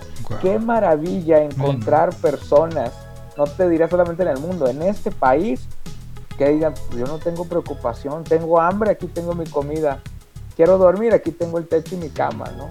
Eso es increíble, ¿no? Entonces, bueno, por un lado tenemos que adaptarnos, tenemos que acoplarnos, ¿no? Y también lo otro, Miguel, que me parece interesante, es que vamos, o sea, somos, nuestra naturaleza es trágica, nuestra naturaleza es de tragedia, basta recordar a Pepe el Toro, ¿no? Pedro Infante, toda nuestra serie de cinematografía mexicana para entender que somos parte de, de- de la tragedia. ¿A qué me refiero? Cuando pasó Semana Santa, uy, venía el cataclismo, venía lo peor. No, ya los estamos viendo todo, el país va a volverse a sumir en un gran problema eh, de salud, ¿no? Aquí estamos al día de hoy, Miguel. Claro, obviamente, con casos que suceden, ¿no? No a como se planteó en los no como se planteó en, en- en las redes sociales sobre todo. Es decir casos va a seguir habiendo el peligro va a seguir existiendo eso quiero que quede bien claro digo de mi parte el peligro sigue existiendo. Nos podemos seguir contagiando incluso las situaciones que ha habido de personas que aún estando vacunadas han contraído el, virus. Es decir esto no hay que descuidarnos pero creo que también de pronto nos gusta como hacerlo mucho más trágico. Te cuento algo, ahora que dijiste de las reacciones del Pal Norte, ahora cuando hubo la el cierre de campaña aquí en Nuevo León, que hubo pues un festejo masivo, que se hablaban de decenas de miles de personas eh, congregadas en un solo lugar, que fue cercano, por decirle, para que todo el mundo sepa, en la macroplaza también se auguró lo peor. Y de eso ya va a ser casi un mes. Y los números en cuanto a contagios aquí en, en la ciudad más o menos se han mantenido estables. De- es decir, han subido un poco, han vuelto a bajar, ahí se van, se van moviendo, ¿no? Lo cual nos lleva a preguntarnos, bueno, ¿y ¿qué onda entonces con, con las cifras, con los resultados, con las formas de hacerse las cosas, ¿no? Sí, no, Entonces, no. yo creo que es bien complicado porque definitivamente hay que decir que el peligro es real, que el peligro sigue existiendo, que no podemos bajar los brazos, pero también a la vez tomar en cuenta que tenemos que adaptarnos de alguna forma. Totalmente. Y, y- y- y- y, ah, lo que iba como mi comentario es, un poco nos estamos tratando de adaptar como otros lugares donde su, su proceso de adaptación ha sido diferente. Me refiero, estamos tratando de empezar a, a funcionar un poco como espacios y como, como lo empezó a hacer Texas o como lo empezó a hacer Claro. California en, en- en, eh, condiciones muy diferentes, ¿no? Por, o sea, si esto lo hace Baja California Sur, perdón, Baja California Norte, que ya el 100% de la población está vacun este, mayor de 18 años están vacunados, lo entiendo. Pero si vas a, zonas donde el porcentaje hoy es de menos del 20%, pues entonces ahí falta como, o sea, entendiendo que es una necesidad de, de- de reactivación, pero que se está haciendo como muy a la ligera, como tomando como referencia referentes que no son los que te se adecuan a tu situación, ¿sí me explico? Sí, claro. o Y que eso es- es preocupante, ¿no? Lo que ocurre en ciudades que ya están... Que ya pasaron un este, proceso. Muy, exacto, que ya pasaron un proceso y lo agarramos como un referente, ¿no? Exacto, que, que eso es lo que tenemos que tener como mucho cuidado al momento de, de las decisiones y de la opinión, ¿no? O sea, yo entiendo y está puesta la promesa del gobierno federal de cierta fecha, septiembre, ya vacunado tal porcentaje, 70% de la población. ¿no? Y entonces veo con, o sea, de septiembre a noviembre tenemos dos meses y entonces veo como como una gran posibilidad y lo decíamos el día que se anunció para el norte, ¿no? O sea, lo vemos nosotros en términos generales en la industria como un, un punto al cual eh, tener una certeza de que podemos llegar si todas las condiciones están dadas. Es que, mira, es difícil porque tiene que ver mucho con el, ¿cómo te podría decir? Con el andar, es que se me olvida ahora la palabra, pero es decir, el ir y venir de las personas que puedan acudir a un festival como el Pal Norte, porque si bien, por ejemplo, acá en Nuevo León se ha avanzado mucho con las vacunas, eh, las personas de, por ejemplo, de 40 para arriba, ya tuvieron, de 30 para arriba, perdón, ya tuvieron su primera dosis también. Ok. Este, ya están registrados, o sea, sí ha habido avances en ese sentido, pero pues hay que considerar que no vas a cerrar el festival solamente A gente de la Monterrey. gente de Nuevo León o de la Ciudad de México, o de lugares donde vayan Ujú. avanzada la vacuna. Sí, no, e- ese es el tema, ¿no? Que, que es pensar no nada más en un sector chiquito, sino hay que pensar en un sector grandote. Y eso es lo que, lo que esperemos que se dé en esta, en esta, este, Ahora, en ¿tú este qué, tú qué propones? O sea, ¿cuál, cuál, ¿cuál es tu postura?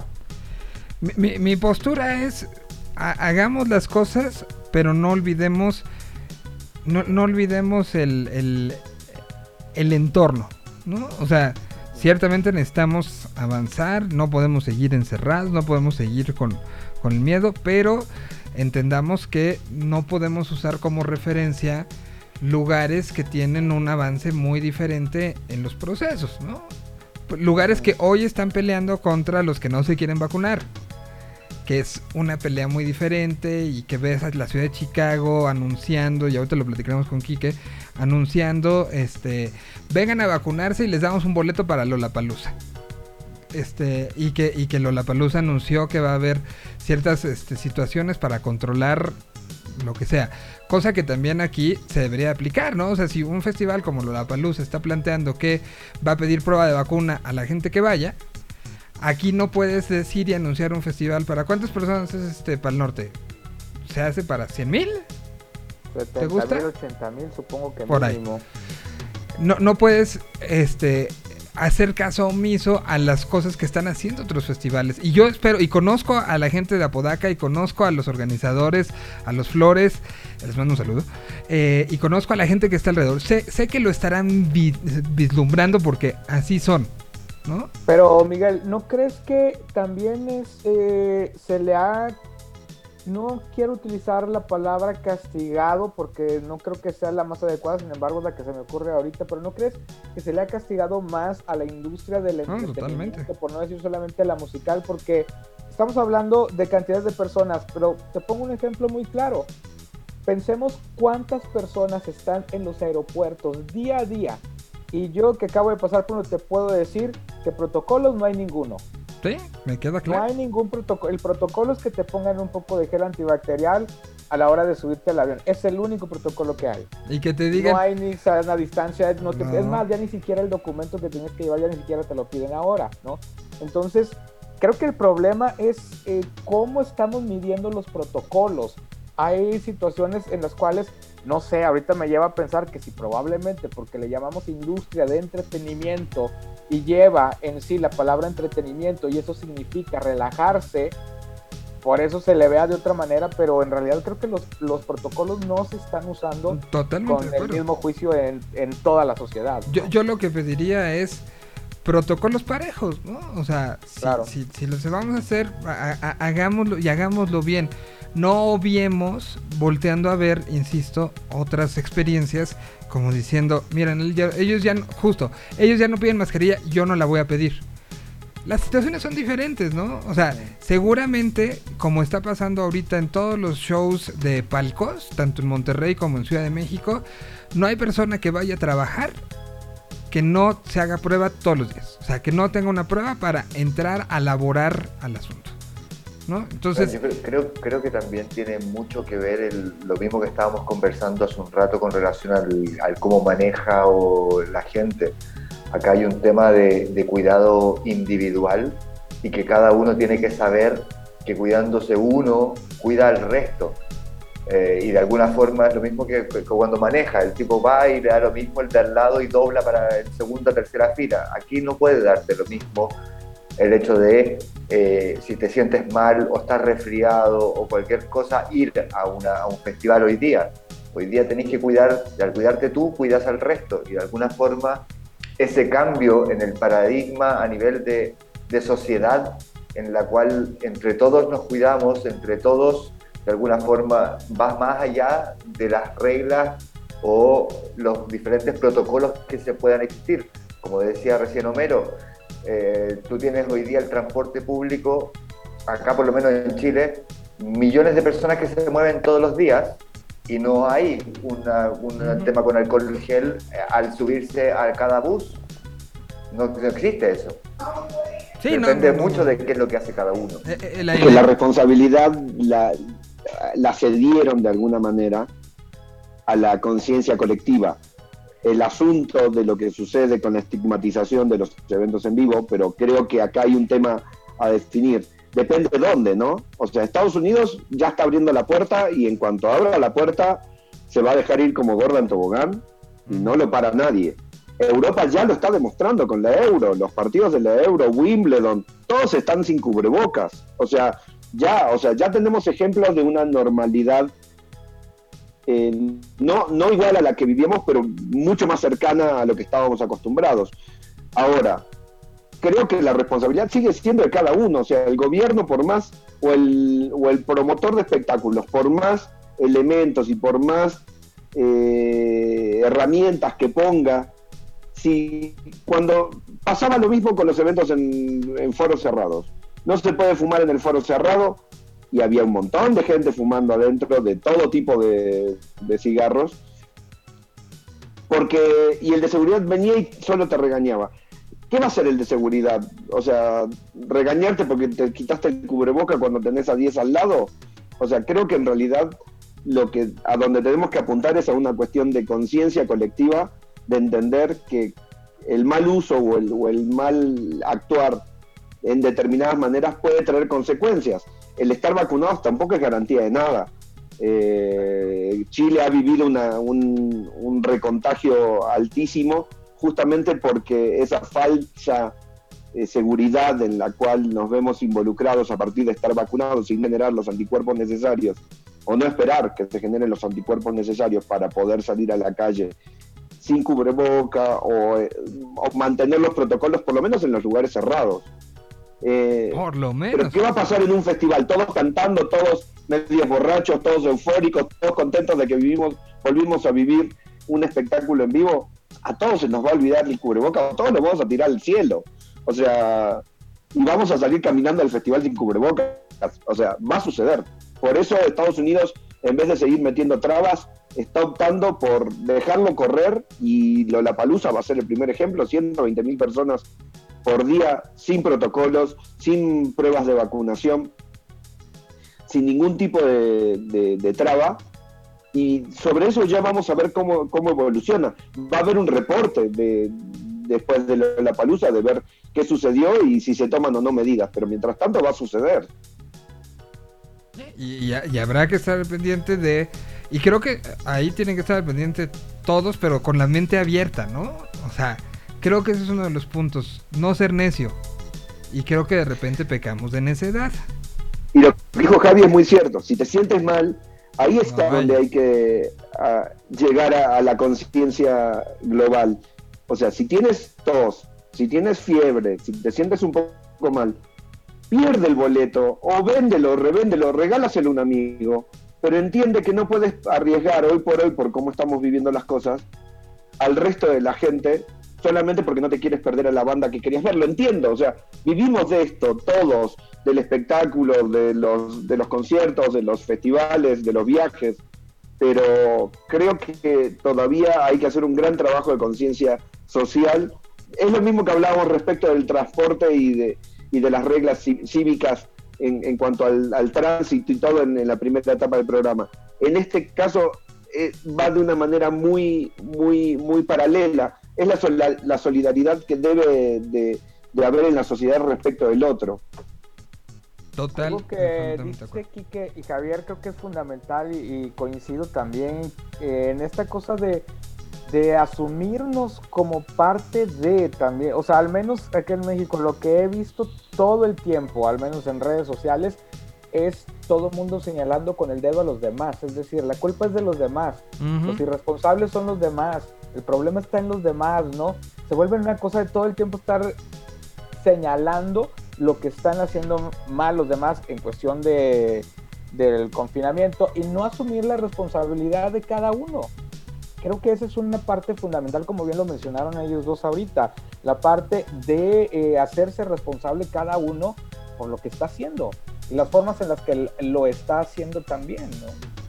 Voy a eh, detener aquí un poco la conversación porque necesito ir a música, pero seguiremos este, platicando esto que al final es, como decíamos, y, y creo que lo, lo- lo pone, y voy a poner un ejemplo como de todo esto, el, el lugar donde, donde mi hija va a nadar puso un, un letrero de justamente esto, es- la- las recomendaciones de si, si te sientes mal no vengas, tal, distancia, gel, bla, bla, bla, bla, bla.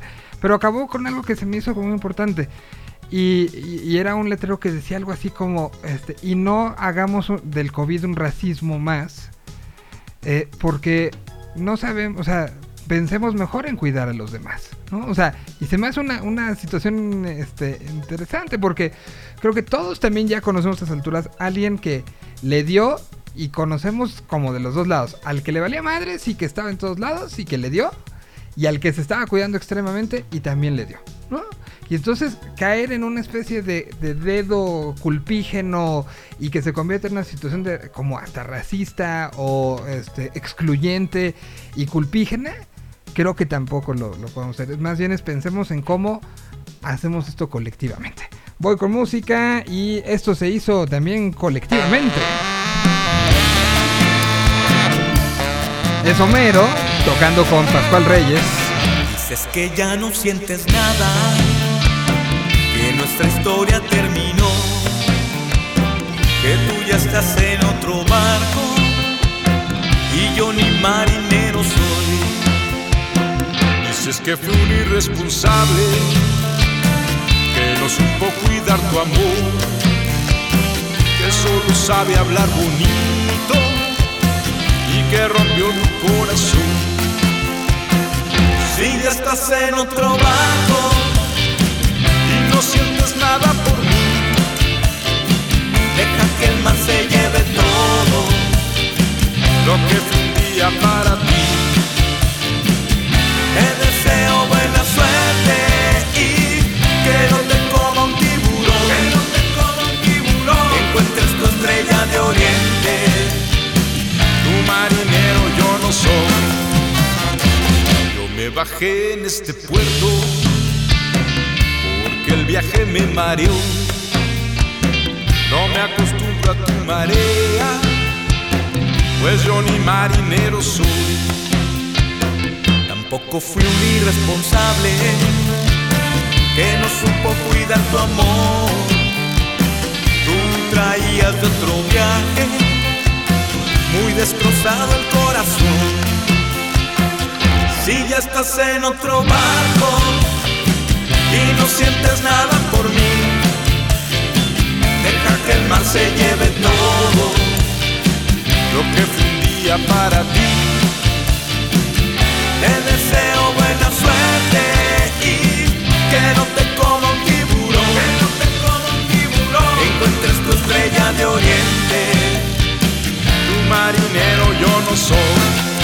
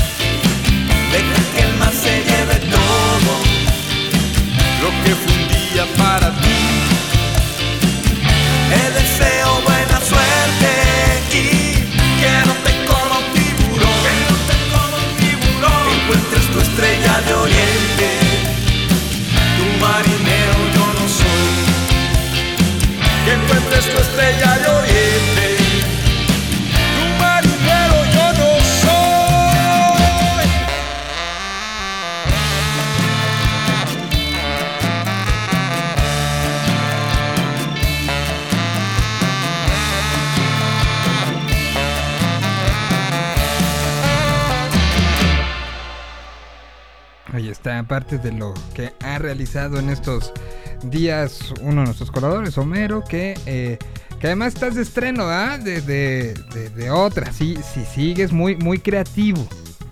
Sí, eh, Sí. este fue el sencillo que lancé junto con Pascual Reyes y hace dos semanas aproximadamente lancé un sencillo nuevo que se llama Balú Calavera, Ujú. que va ya en el camino de lo que es mi nuevo disco, que mi nuevo disco ya está grabado, pero lo voy a ir sacando poco a poco.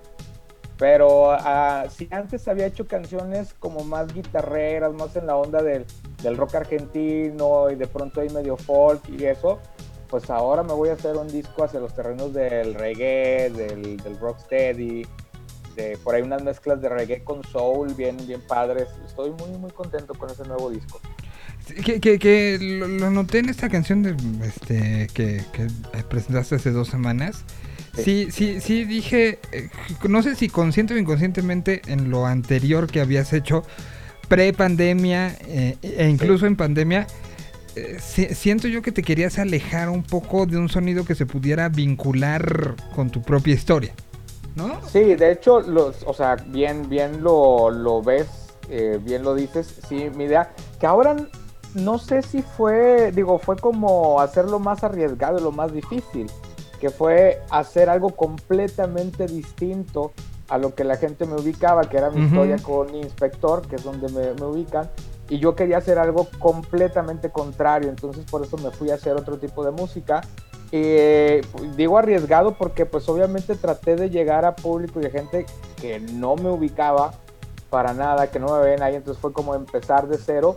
Pero también hubo algo bien interesante que en todo este proceso ha habido mucha gente que me ha dicho, a mí me gustaría escuchar qué es lo que hace el tecladista, el compositor de Inspector, qué tiene para ofrecer en ese mismo universo, es decir, en el mismo universo del reggae, del ska, del rocksteady.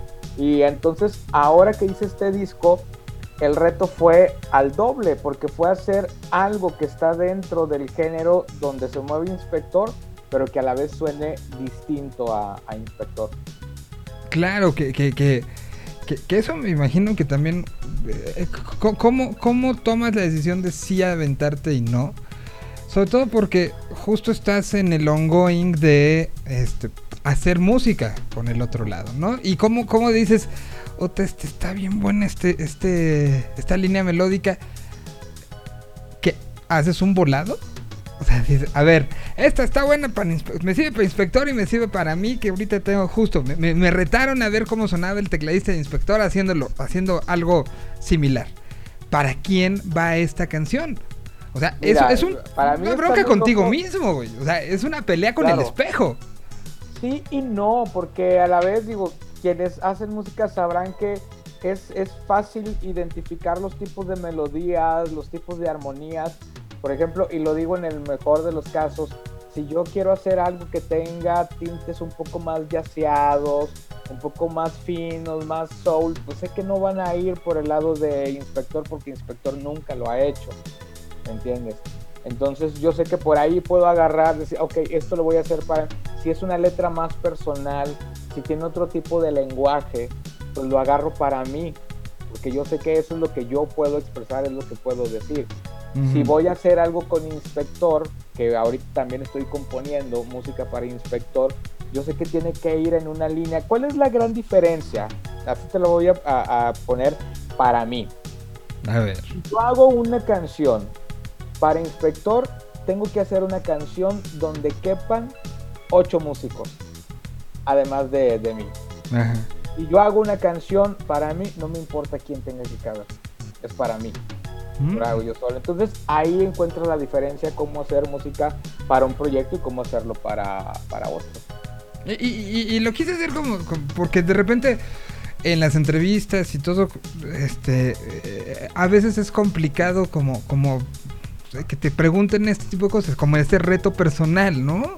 A ver, Y tú digo, pregunta, ah, Miguel. Y al final, pues, al final, yo digo, y al final este, pues, es programa, eh, eres parte, ¿no? Y, y- y por eso me gusta, este, como, como hablar un poco de los procesos creativos de, la gente que colabora, porque al final, eh, o, suenan demasiado etéreos y lejanos a, la gente en general, ¿no? Cuando lees una entrevista o escuchas, este, no, no, es que tuve este proceso, y, al final es así como, como alguien ha, ha adaptado su vida para ver la Euro en estas últimas semanas, eh, o la Copa América, eh, hay, hay quien adapta su vida para tener un espacio de creatividad, ¿no? Y cada quien va adaptando y en estos días creo que hemos aprendido a adaptarnos a muchas cosas. Y en este caso, pues, un poco la cosquillita, también me imagino que la pandemia te dijo, no dejes de hacer cosas que tienes ganas de hacer. Y este caso, una de ellas, cuando escuché, insisto, escuché la canción, salen los viernes, la puse, hago mi selección desde los jueves en la noche antes de dormir. Puse esa el viernes temprano y dije, wow, Homero se está aventando a retarse a sí mismo. Sí. Y no que no lo hubieras hecho con Nada que Perdonar o con Tiburón o con eh, to- todo lo que fue el, el- el- el proceso previo. Pero aquí sí, sí creo que era un, un- un paso que requirió un entenderte bien a ti mismo. Fue tomar distancia. Lo primero que hice fue tomar distancia y tomé distancia con el disco Nada que Perdonar y con el disco de Confinaciones. Tomé distancia de inspector. O sea, fue hacer algo completamente alejado. Ya una vez que estuve y que eh, alejado y que lo pude ver a la distancia, me dio la forma como para poder regresar y tratar de buscar qué es lo que yo quiero hacer, no lo que puedo hacer, qué es lo que quiero hacer en esos terrenos. También cabe decir, Miguel, que este confinamiento me la pasé. Yo soy mucho de, etapas. Y si bien estuve escuchando mucho a Bruce Springsteen, a Bob Dylan, a los, a los grandes héroes de- del rock y de la canción, este, durante este confinamiento, la realidad es que me dio mucho por escuchar música de Jamaica. Empecé, y no nada más escucharla, empecé a hacerme de vinilos que, que empecé a pedir este, por, por internet discos de, de los 70 ¿Cómo qué? ¿Cómo qué? Danos nombres. Pues, como por ejemplo el soundtrack de, de la película Hardest Day Come, que es donde viene Jimmy Cliff, donde viene Toots on the Mitals, que era un disco que no tenía. Eh, un grupo que se llama The Pioneers también, que es como la onda del rocksteady de Jamaica, pero también muchos artistas nuevos como Alpheus, que es un músico inglés que se pone a hacer early reggae, lo que le llaman es como antes de que fuera el reggae este conocemos del rasta y de la onda religiosa, hubo otro tipo de reggae que es el early reggae. Estuve escuchando mucho eso, hay una banda española que me voló la cabeza que se llama The Oldians, que hace un ska muy muy fino. Victor Rice, un músico este norteamericano que vive en Brasil desde hace muchos años, que ahorita está colaborando con todo mundo. Tengo la fortuna de decirte que lo que sigue es una versión dub del Bugalú Calavera Ok. y que ese dub lo hizo Victor Rice. Ya Victor Rice lo estuve escuchando mucho y me encontré con todo este ska, reggae, rocksteady para escuchar. No el que pensamos de, ah, el desma... No, música para escuchar. Entonces yo me fui por ese lado, a tratar de hacer eso, de hacer un rocksteady, un reggae, un ska, pero que lo pudieras escuchar de una manera reflexiva, por decirlo de alguna, de alguna forma, ¿no? ¿Puedo eh, aprovechar la confianza y poner ahora a Victor Rice? Claro. Pa- pongamos pa- a pa- un- Victor un- Rice un poco- Para un que lo escuches, para que veas qué es esa onda que te digo de. de, De- ajá, exacto. que Está para escuchar, ¿no? O- Es- rocksteady. Esto es parte de un disco que salió en el 2020 que se llama Drink, El Amarillo. Me imagino El que lo ubicas bien, ¿no? Y esta Exacto. es este, una canción que se llama Simao, que la tenía yo justo como referencia en otra lista y ahorita que dijiste Victor Rice dije, a ver, a ver, y sí, justamente estaba esta, esta quiero que lo escuchen todos con esto que, que puso, que puso Homero como, como ejemplo, ¿no? Este, este tipo de música que está hecho para escuchar, para apreciación. Si pueden, súbenle sus audífonos. Y déjense llevar por la cadencia.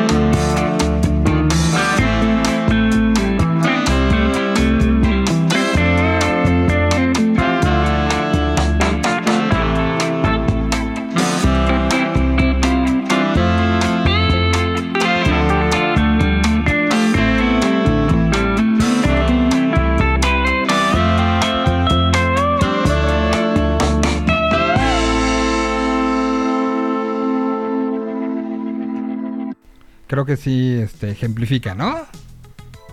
Sí, sobre todo hay cosas bien interesantes, digo, para poner un poquito el contexto, que ahora me doy cuenta que la palabra contexto está de moda en todo, para todo preguntan, contexto, contexto.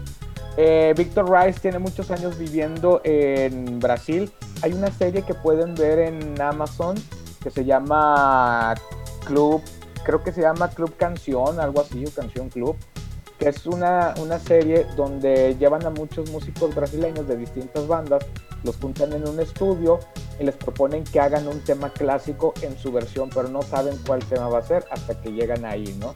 Y bueno, el ingeniero de la mezcla y todo eso es Victor Rice, es decir, es, es un personaje que ya está muy metido en la industria brasileña y en la cultura brasileña. Y en este tema te puedes dar cuenta que hay mucho de bossa sobre la base, pero a la vez también trae elementos del reggae. Esa es la fusión que me parece bien interesante, que no deja de haber fusiones de reggae, elementos de reggae, perdón, pero también elementos de, de, unas, de un cierto bossa por ahí, ¿no? Y eso es lo que hace rico este tipo de propuestas. Sí, no, no, no tiene toda la onda del mundo. Te digo que justo cuando lo mencionaste, brincó y fue a buscar rápido esta, esta lista de, de referencia para, para unas cosas que ando haciendo y dije, claro. Entonces, por eso ¿Sabes quería yo. qué es lo más interesante, Miguel? Que a estos músicos les escribes, músicos de este nivel, y te contestan de una. Y te dicen, claro, podemos hacerlo. O simplemente te dicen, ¿sabes qué? Estoy muy ocupado, no es posible, pero te contestan.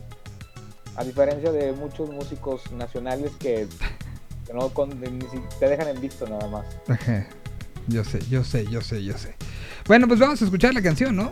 Ya escuchamos Vale. preámbulos, escuchamos este, de dónde vino. ¿Quién es? ¿Fue la el- última, la- el programa que se llama La Media Hora de Homero Ontiveros o qué? No, Ya- a ver, para eso está estos espacios. Y te agradezco. Y, te y- agradezco. y es una de las cosas que, que en este nuevo, nuevo programa, en nuevo formato estoy, y lo he dicho, y Kike ya tuvo su, su ya hemos tenido nuestras horas de este turismo de vacunas, turismo de festivales.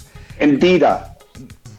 Te pongo, te pongo, porque además esto se convierte en podcast, entonces este voy a, voy a postearlo. Pero, pero es justo la idea, platicar con gente increíble y, y- no, no quedarnos con las pláticas de cuatro minutos a los que eh, eh, la velocidad del medio de repente nos estaba, nos estaba forzando, ¿no?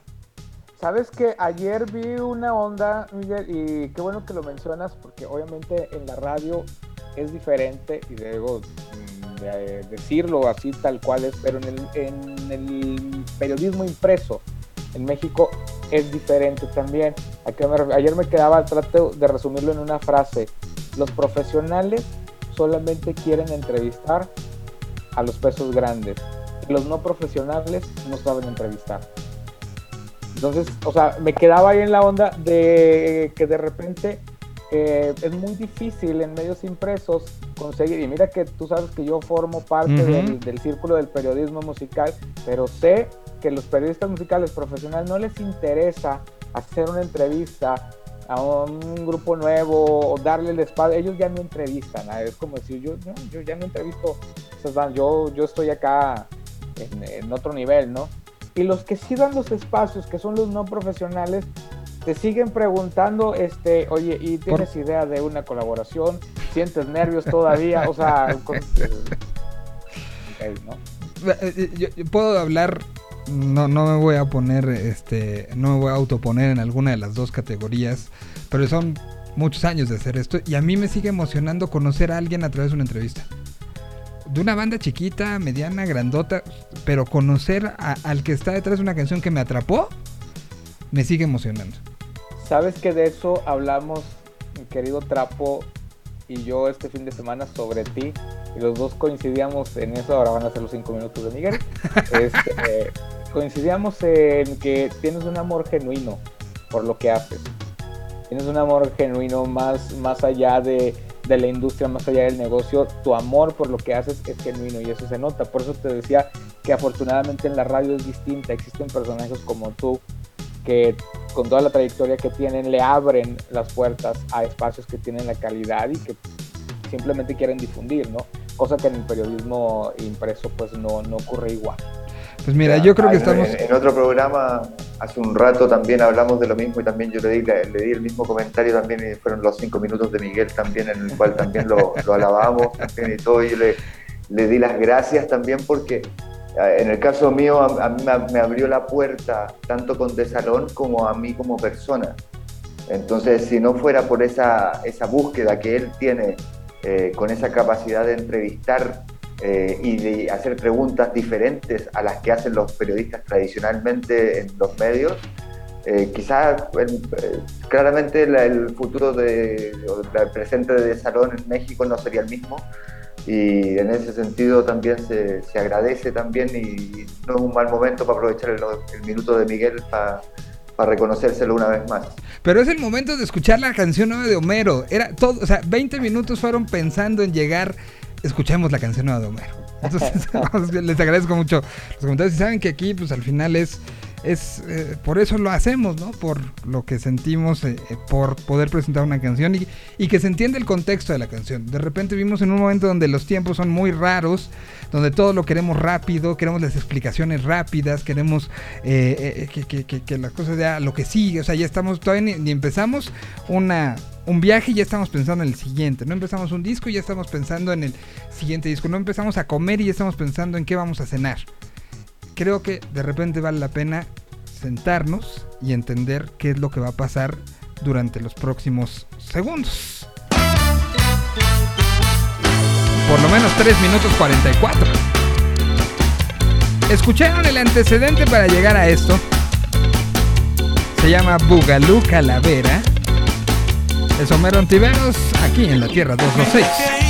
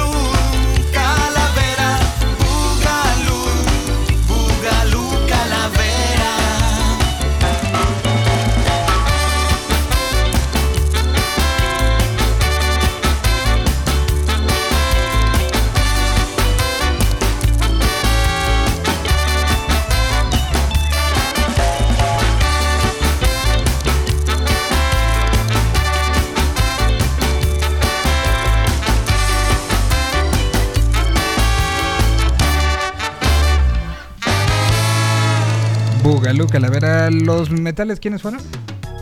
La sección de inspector. Ah, muy la bueno, parte de la sección de, de inspector. O sea, trompeta, eh, sax alto y trombón. Muy bien, pues quedó muy bien, felicidades y ya la pueden encontrar en todos Gracias. lados. Quiero aprovechar estos últimos minutos, aprovechando que tenemos un argentino, un este chileno y un fanático, do- dos fanáticos del fútbol, este, que estamos nada más de mirones.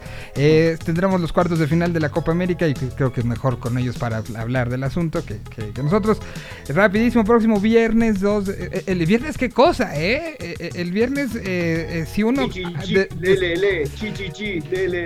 El, el viernes si uno destapa una cerveza en el primer partido y sigue tomando durante los partidos que va a haber en el día entre la Euro y, y la Copa América, ahí les va el, el- eh, para quien no lo tenía claro, pueden perder el día de vacaciones en la oficina, ¿eh? Porque empieza a las 11 de la mañana Suiza, España. Luego a las 2 de la tarde Bélgica, Italia. Y de ahí nos ligamos a que a las 4 de la tarde, o sea, acabando uno, si no se van a tiempo extra como ha pasado en los últimos días en, Copa- en la, la Euro, empezará Perú pe- contra Paraguay. ¿Qué me dicen los especialistas eh, los sudamericanos? ¿Quién se lo lleva, Perú o Paraguay? Por lo que venía demostrando, desde mi punto de vista, creo que Paraguay le puede hacer un poquito más de partido, pero va a estar complicado ese. O sea, no es. No son dos equipos, no son dos equipos que jueguen ofensivamente eh, mejor. Ahora, Perú, con el entrenador que tiene, que es Careca, yo creo que también tiene más opciones también, porque la cantidad de jugadores y todo eso. Y después este, vendrá a las 7 de la noche eh, eh, en un partido que pondrá todos los pelos de punta. Los eh, organizadores de la Copa, organizadores de hace dos semanas, porque hace tres no se sabía que lo iban a organizar, claramente, pero recibiendo al, eh, a, a- a una selección brava, una selección que ha jugado bien, una selección Brasil contra Chile. El último en decirlo será el chileno, este Homero, ¿quién crees que gane? Quiero ir con Chile. El que queda en medio entre Brasil y Chile es Argentina. ¿Quién opina que ganará? Si voy históricamente al sentimiento, obviamente prefiero que gane Chile. Si voy históricamente a las últimas dos finales, prefiero que gane Brasil. O sea, la ardidez de una u otra manera de, de por medio. Sí, pero me, me gustaría ver si Chile, que se recuperó en los últimos dos partidos después de pasar por un... Bueno, en realidad anduvo como trastabillando por ahí en la Copa América, no, no fue de las mejores presencias que tuvo, pero ver si le puede hacer partido a esta maquinita que viene tan aceitada que es Brasil, que que yo creo que tiene potencial. Chile cuando se planta bien en defensa y al, contra, y al contragolpe le puede hacer un buen partido a cualquiera, o sea, te, hace, te la hace complicada, no te deja Claro. correr el balón y todo, entonces creo que puede ser un partido interesante. Y yo, pues por llevarles la contraria, creo que la localía, la historia, de una u otra manera sigue pesando. Y Sos el Villamelón de siempre. Ah, pues si quieres dile así o si quieres me sigue doliendo el 7-0, pero ¿qué? ¿Qué? Entonces, este, pues sí voy con Brasil. Uruguay contra Colombia estará el sábado a las 5 de la tarde. ¿Con No quién? me, lo, no me lo preguntaste a mí si ganaba Chile Ah, o sí. Brasil. Saltaste. lo, lo- lo di por entendido, pero, pero, ver, perdón, Javier.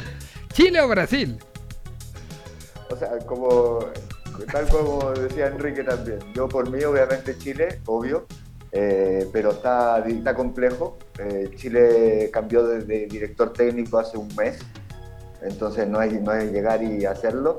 Pero como también eh, se está diciendo acá en Chile, es la última oportunidad en una Copa América que tiene la generación que ganó esas dos Copas Américas de hacer algo, porque ya están todos, ya tienen sobre treinta y tantos años, entonces le queda esto, le quedan las clasificatorias y el Mundial de Qatar, y ya van a haber muchos que se van a retirar. Entonces, desde ese punto de vista, yo creo que se la van a jugar a, a intentar hacerle un partido. Así que, pero históricamente no es, no es el partido que gana Chile, es el partido que gana Brasil. ¿Y, y- y la gente está muy metida en, en Chile con la Copa? Eh, sí, sí, pues al final de cuentas es lo único que pueden hacer, ya que tampoco se puede salir mucho y creo que también es como la alternativa a hacer algo diferente y están todos esperando a, a- a que pase algo diferente también a lo que ha pasado las últimas veces. No olvidar que en la última Copa del Mundo que se jugó en Brasil eh, fueron a penales. Y, hasta- Ujú. y Chile le hizo un partidazo a Brasil que lo tuvo metido en el área, con, tuvo más llegadas y en el último minuto de alargue incluso hubo un palo de Chile. Así que creo que todavía se puede hacer algo entretenido. No es la misma generación ni el mismo equipo que estaba hace unos años en el Mundial de Brasil, pero las ganas están. Pues veamos qué, qué sucede. Rápido digamos los, nuestros pronósticos para, para el sábado. Estará Uruguay-Colombia.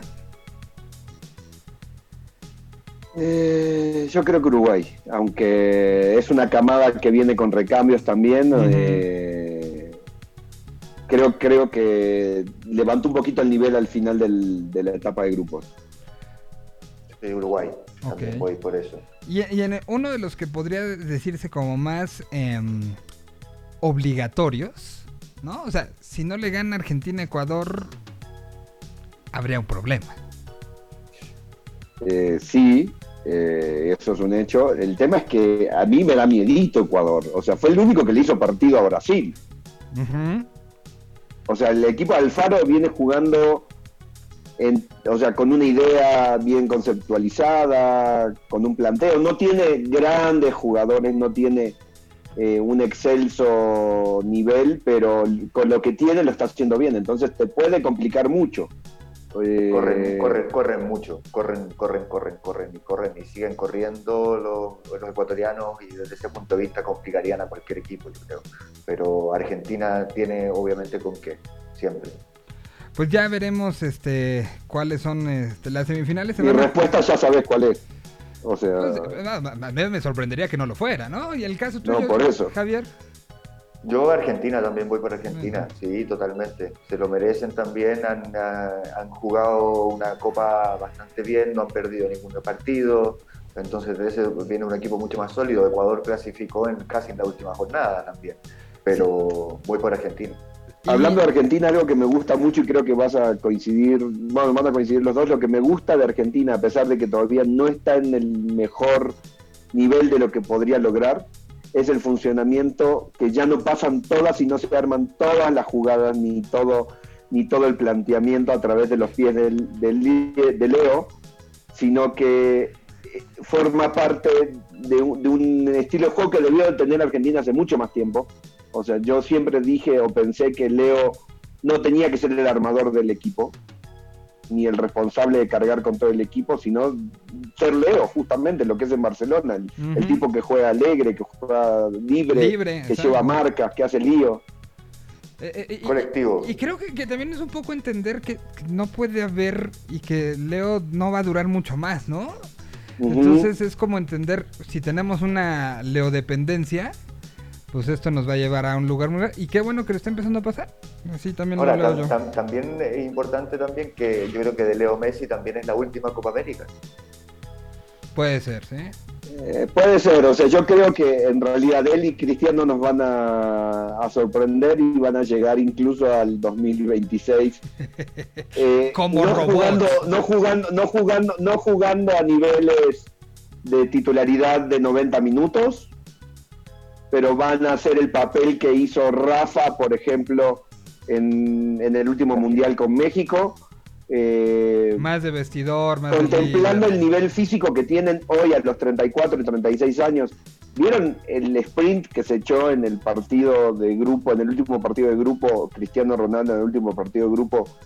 O sea, parecía Usain Bolt. O sea, y tiene 36. Sí, no, no, no. O sea, lo- los dos me queda claro que, que si, si quieren pueden llegar al 2032, güey. O sea, este, insisto, como cyborgs, pero, pero no parece, o sea, ves jugadores de 30 años mucho más lentos que ellos dos. Sí, Son, máquinas, los dos son máquinas. Sí, sí, son sí. máquinas, son profesionales de verdad. Son Bueno. profesionales que se han dedicado su carrera a ser mejores. Ya nos colgamos del tiempo, así que yo les agradezco. Gracias, Kike. ¿Dónde te encuentran en redes? Eh, arroba tío Quick en Instagram y Twitter. Y, y Enrique Révora en, eh, Révora en Facebook. Eh, gracias, eh, Javier. ¿Dónde te encuentran a ti? Eh, bueno, a mí en Instagram Javier Huerta Y nada, lo que siempre feliz de estar en compañía de, de todo el equipo de la radio, así que a seguir dándole y nos vemos el próximo miércoles. Ah, nos escuchamos el próximo miércoles. Esta fue la versión internacional de la Tierra 226 desde diferentes puntos, platicando lo que está sucediendo. Gracias, nos escuchamos el día de mañana. Cuídense y adiós. Hey yo, let's go.